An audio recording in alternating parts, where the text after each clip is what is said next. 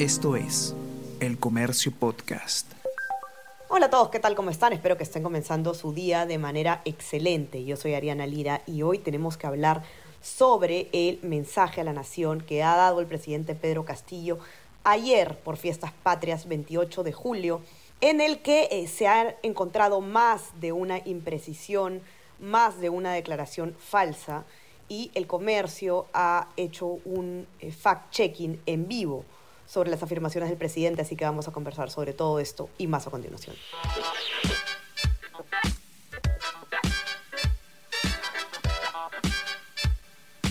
Esto es Tenemos que hablar con Ariana Lira.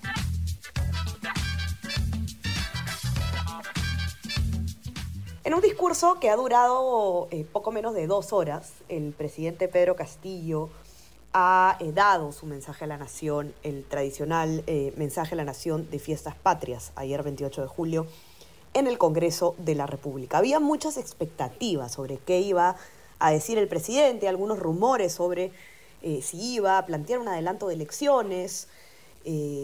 finalmente no se ha propuesto, digamos, nada extraordinario, nada que llame mucho la atención. Pero lo que sí ha ocurrido es que el mandatario ha eh, afirmado algunas cosas imprecisas y algunas cosas también falsas. Eh, un grupo especial en el comercio, conformado por los integrantes de la unidad de periodismo de datos, data y también con eh, los periodistas de la sección de economía, se dedicaron a hacer un fact-checking en vivo de las declaraciones del presidente para poder verificar si es que lo que se estaba afirmando era verdadero o no.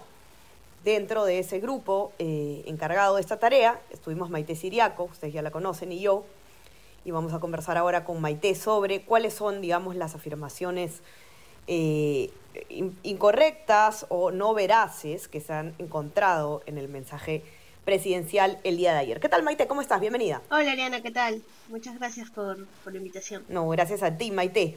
Eh, hemos tenido muchas imprecisiones en el plano económico, algunas también en el plano social y otras en el plano político. ¿Te parece si conversamos eh, primero un poco sobre el tema de eh, el, tema político, ¿no? Que es además lo primero que se toca, o por lo menos la primera imprecisión que hemos encontrado el día de ayer. Pedro Castillo admitió, reconoció, como, como pocas veces ha ocurrido en, en sus discursos, que había errores, pero él reconoce el error a medias, pareciera, ¿no? Dice, y lo voy a citar textualmente, debo admitir que hemos cometido errores con algunas designaciones, así como brindar confianza a quienes aprovecharon y burlaron de ella. Maite, esta, eh, nosotros calificamos esta, esta afirmación, si no me equivoco, como imprecisa o engañosa, ¿no? Porque no es que han sido algunas designaciones las que han tenido errores, han sido muchas más. No sé si nos puedes contar un poco. Sí, exacto. Eh, incluso hacemos énfasis y ponemos que es una anotación. Em, de hecho, ha sido lo, lo, digamos, la principal fuente de cuestionamientos probablemente en este gobierno. La mayor cantidad de polémicas han surgido justamente a raíz de eh, cuestionamientos en las designaciones, que además no solamente, Maite, hay que hacer énfasis en eso, son cuestionamientos que han venido de los medios de comunicación, sino de la misma Contraloría General de la República. Sí, exacto. La Contraloría ha emitido diferentes informes en los que menciona eh, que tenemos funcionarios que no cumplen con los requisitos eh, o que tienen algún tipo de problema como haber sido elegidos por nepotismo, por ejemplo. Correcto. Y, y claro, son en muchos casos también de la Contraloría son informes que nos hablan, como dices Maite, de los requisitos eh, profesionales que se requieren, vale la redundancia, para los cargos, ¿no? No es una opinión, digamos, subjetiva, sino simplemente este funcionario no cumple con los requisitos que la norma eh, indica. Exacto. Están hechos en base a la última norma y los primeros están hechos en base a los MOF que tiene cada ministerio, ¿no? O cada entidad. correcto. Ahora, otro tema que también eh, desde el punto de vista político ha, generado eh, polémica es la relación del presidente con el sistema de justicia, ¿no? Con el Ministerio Público y el Poder Judicial. Se ha acusado en diversas ocasiones a Pedro Castillo de no respetar los cauces de la justicia y él en su discurso dice, reconozco el trabajo que se hace desde el Ministerio Público y el Poder Judicial. ¿Cuál es el veredicto que conseguimos nosotros en el, en el fact-checking, Maite, sobre esta afirmación? Nosotros hemos calificado esta afirmación como engañosa debido a que, y es muy curioso que diga que reconoce ¿no? el trabajo, cuando eh, se han puesto trabas, ¿no? La defensa legal del, del presidente ha presentado diversos recursos eh, ante la Fiscalía, ante el Poder Judicial, para frenar las investigaciones, sobre todo las que están relacionadas eh, a él o, a sus familiares. Correcto, Maite. Ahora, y sobre este tema también hay otra afirmación que viene después de otras que, a las que vamos a volver, pero que está relacionado con el tema, así que me gustaría verla ahora. Eh, que tiene que ver con eh, lo que el presidente Castillo ha denominado noticias falsas. ¿no? Él dice, los medios empeñados en desestabilizar al gobierno no les interesa difundir los logros, solo se emiten mentiras y noticias falsas de Pedro Castillo, acusado de corrupción sin ninguna prueba. ¿Cómo hemos eh, calificado esta afirmación, Maite? Esta sí tiene la calificación de falso, em, debido a que de hecho, el presidente tiene cinco denuncias, cinco investigaciones eh, que se están realizando ¿no? ante la fiscalía por actos de corrupción. Entonces, no es que, se, que, los medios estén, em, digamos, mintiendo con respecto a estas investigaciones, porque las investigaciones están, o sea, están ante en la fiscalía. Exacto, no son, digamos, lo que tiene que quedar claro, ¿no? Eh, no se está inventando cosas y ni se está hablando sobre rumores, ¿no? Estamos hablando de, investigaciones preliminares que existen en la Fiscalía, que el Ministerio Público ha iniciado, ¿no? Eh, no son inventos, digamos, de los medios de comunicación. Y más, más abajo, Maite, antes de pasar a los temas económicos y sociales, también en relación con lo que estamos hablando, em, otra, otra, otra afirmación falsa ¿no? que encontramos es la, la siguiente, la voy a citar. Eh, desestabilizan y reclaman la vacancia, no por falta de resultados o por inexistentes imputaciones que nunca probarán, sino por defender sus intereses privados y por evitar los cambios que mi gobierno se empeña en cumplir. Se está refiriendo el señor Pedro Castillo a, los voces que, a las voces que vienen desde el Congreso, las que se habla pues de una posible vacancia presidencial. ¿Cuál es nuestro análisis sobre esta afirmación? Bueno, ahí la sustentación a, la calificación que efectivamente es falsa es que em, si bien no, se han presentado formalmente ninguna nueva moción de vacancia, los pedidos que se dieron de destitución del presidente en el Congreso han surgido em, primero a partir del despido del ministro del Interior Mariano González ¿no? Y de las declaraciones de eh, Bruno Pacheco, ¿no? Eh, su, su ex secretario, em, que ellos ambos han declarado ante la fiscalía. Entonces, como mencionábamos antes, el mandatario tiene cinco investigaciones preliminares por presuntos delitos de corrupción. Y es por eso que se genera eh, esta, estos pedidos de destitución. Así es, no por inventos ni por simple afán y de querer desestabilizar. El presidente tiene que reconocer que está inmerso pues en, en problemas desde el punto de vista de la justicia. Pasemos ahora a los temas económicos, que en mi opinión, Maite, no sé si estarás de acuerdo conmigo, donde más se ha visto, digamos, eh, afirmaciones que son sencillas de verificar, ¿no? Eh, que no son, no son reales, no son verdaderas. La primera de ellas que encontramos acá es la siguiente, ¿no? En lo que va del año 2022, Hemos crecido en 3.5%, como lo señala el BCR, y a pesar de la pandemia estamos también por encima del promedio de la región. Igualmente, entre los países emergentes también superamos la proyección de 2.5% del crecimiento económico para el 2022. Suena muy bien esto. ¿Cuál es nuestro veredicto, Maite? Eh, nuestra calificación es imprecisa. Esto, como mencionas, en el lado económico hemos visto muchos, eh, muchas frases engañosas e imprecisas ¿no? Que te pintan, si bien algunas cifras que pueden ser reales, no te dan el contexto real de todo, ¿no? Em, y a ver, en este punto específico, es cierto que el crecimiento económico del Perú ha sido superior al 3,5%, pero entre febrero a abril, ¿no? En febrero y abril.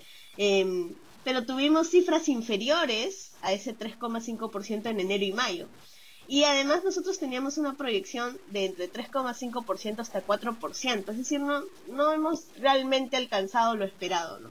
Eh, además, el crecimiento proyectado para, para el 2022 según el MEF, por ejemplo, era de 3,6%, mientras que el del Banco Mundial es de 3,1%. Y este crecimiento es eh, en realidad superado por países como Colombia, que tiene una proyección de 4,9%. Entonces no es que tengamos ahorita o, que tengamos una proyección, eh, la mayor proyección para la región. Hay países de Sudamérica como, como Colombia, Argentina que nos superan. Escucha todos los podcasts que el Diario El Comercio trae para ti. Las cinco noticias del Perú y el mundo. Tenemos que hablar. Easy Byte primera llamada y jugamos como nunca. Escúchalos en la sección podcast del comercio.pe o a través de Spotify, Apple Podcast y Google Podcast. Vamos a, pasar algunas de las frases más eh, polémicas, porque definitivamente no nos va a dar el tiempo de poder ver todas las afirmaciones que hemos evaluado, que ustedes las van a poder encontrar en nuestras plataformas, por supuesto, pero algunas que sí me gustaría comentar contigo, Maite, específicamente. El tema de la inflación, por ejemplo. Em, el presidente Pedro Castillo en el mensaje ha hablado sobre eh, inversión privada, ¿no? Y lo que ha dicho es lo siguiente. En materia de inversión privada, este año se prevé alcanzar un nivel igual a los 44 mil millones de dólares, récord similar al del año pasado, y que será clave para que continúe la recuperación de la actividad, productiva y el empleo. Esto no es lo que asegura el, Banco Central de Reserva, Maite. Esto, esto es engañoso, eh, porque según el último reporte de inflación del BCR, el crecimiento previsto em, específicamente para este indicador que, él menciona es nulo, o sea, no hay crecimiento, ¿no? Em, y en el 2021 ascendió a 179 mil eh, millones de soles. no es no es exactamente lo que... Es, lo que mencionaba, ¿no? Que, en todo este tema económico, él, él ha caído mucho en este tema de eh, dar ciertas cifras que pueden ser reales, pero que eh, no necesariamente te cuentan todo el contexto. Por ejemplo, hay, hay otra eh, que me parece muy, muy interesante, que es, es em, las cifras mencionadas sobre el empleo, que son, en realidad, esas son las cifras, ¿no? Son correctas, pero hay que tener en cuenta que, la calidad del empleo se ha deteriorado, por ejemplo, y que em, lo podemos ver sobre todo en el tema de sueldos, que son menores a los del 2019. si bien se están recuperando esos empleos que se perdieron por pandemia, ¿no? Eh, no se está recuperando a, niveles pre-pandemia, al menos no en calidad, en sueldos, que finalmente es lo que, lo que importa así es, pues están utilizando eh, datos sin contexto para dar una impresión que no es eh, la que no se condice con la realidad. Una de las afirmaciones que más generó palmas, aplausos en el, en el hemiciclo por parte, por supuesto, de los aliados al gobierno, fue la que tiene que ver con las deudas tributarias de empresas privadas. ¿no? Castillo dijo, en una afirmación bastante pomposa, lo siguiente. Hemos recuperado las deudas tributarias que gobiernos anteriores no cobraron de empresas privadas por más de 5.400 millones de soles. De hecho, eh, a mí personalmente, Maite, esta frase me dejó pensando porque no sabía a qué se refería. Eh, a cuáles son las empresas que se les ha cobrado coactivamente estas deudas que debían, pero esto nunca había ocurrido. No sé si nos puedes dar la explicación.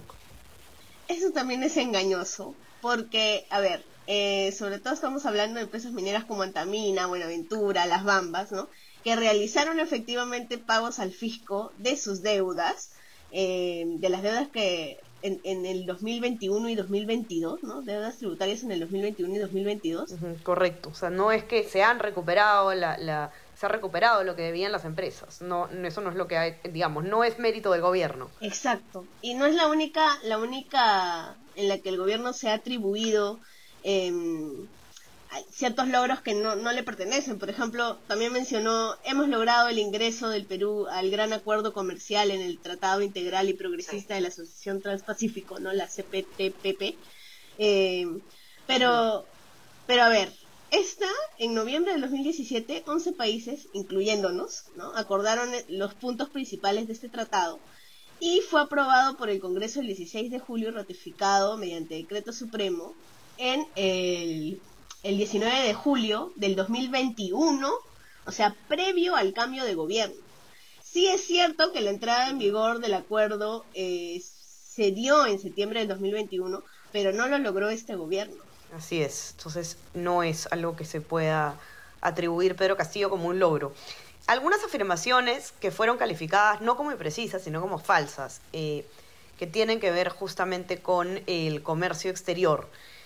Eh, voy, a, voy a citar al presidente. Respecto al comercio exterior de bienes y servicios, hemos obtenido un crecimiento continuo entre julio de 2021 y 2022, logrando un récord de exportaciones superior a los 62 mil millones de dólares. Maite, ¿por qué es falsa este, esta afirmación? Esto es falso porque en realidad desde julio del 2021 hasta mayo del 2022, eh, donde se realmente hasta donde se tiene la información, ¿no?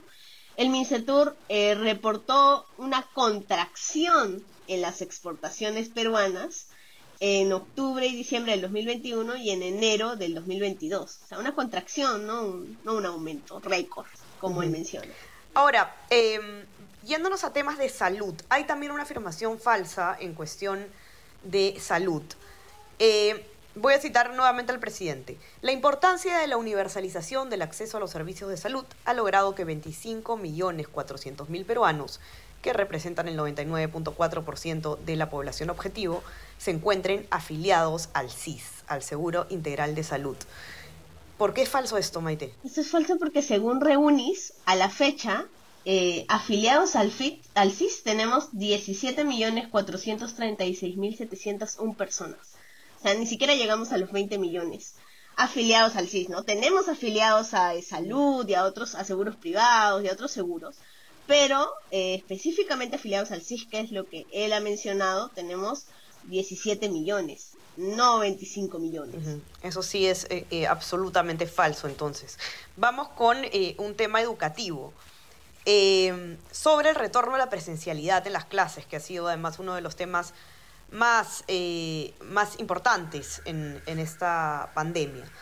Y lo voy a citar al presidente. Por ello, durante el mes de marzo de 2022, se completó el retorno a la presencialidad del 100% de instituciones educativas del país, lo cual significó que más de 8 millones de estudiantes a nivel nacional vuelvan a las aulas luego de dos años de enseñanza remota. ¿Cómo calificamos esto, Maite? Esto es impreciso. Primero porque según el Minedo, a marzo del 2022 teníamos 6.797.295 estudiantes matriculados en las instituciones educativas del país y porque en el informe de junio UNICEF eh, mencionaba que teníamos en realidad 97% de estudiantes en presencialidad. Hay un grupo de estudiantes, y lo hemos mencionado ya antes, que todavía no regresa a la presencialidad o que ha dejado las clases.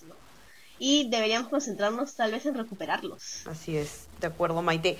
¿Hay alguna afirmación que a ti te haya llamado particularmente la atención que quieras comenzar y que yo me esté, eh, comentar y que yo me esté salteando por un tema de tiempo, Maite? Hay, hay una que me parece bastante relevante y es el tema de las ollas comunes, ¿no? Este...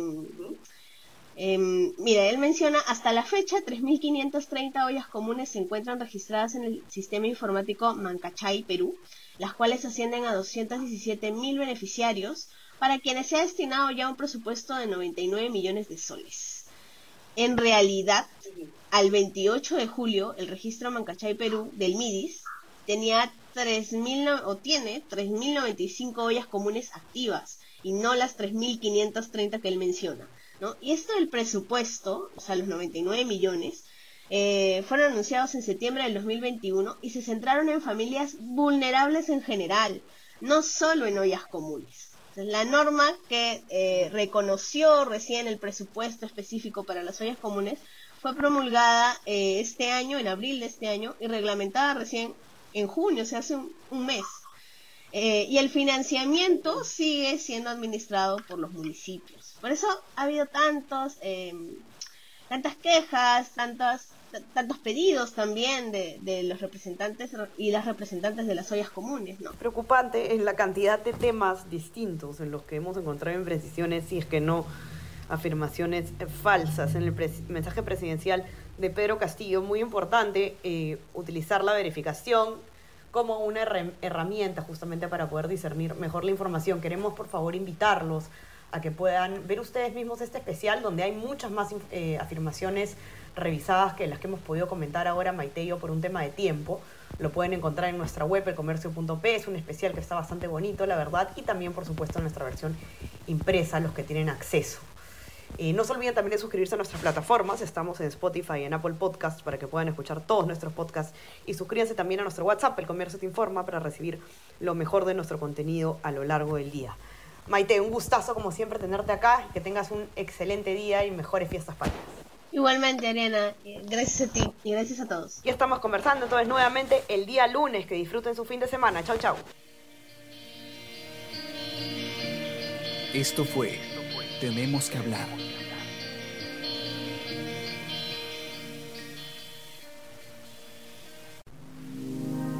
El Comercio Podcast.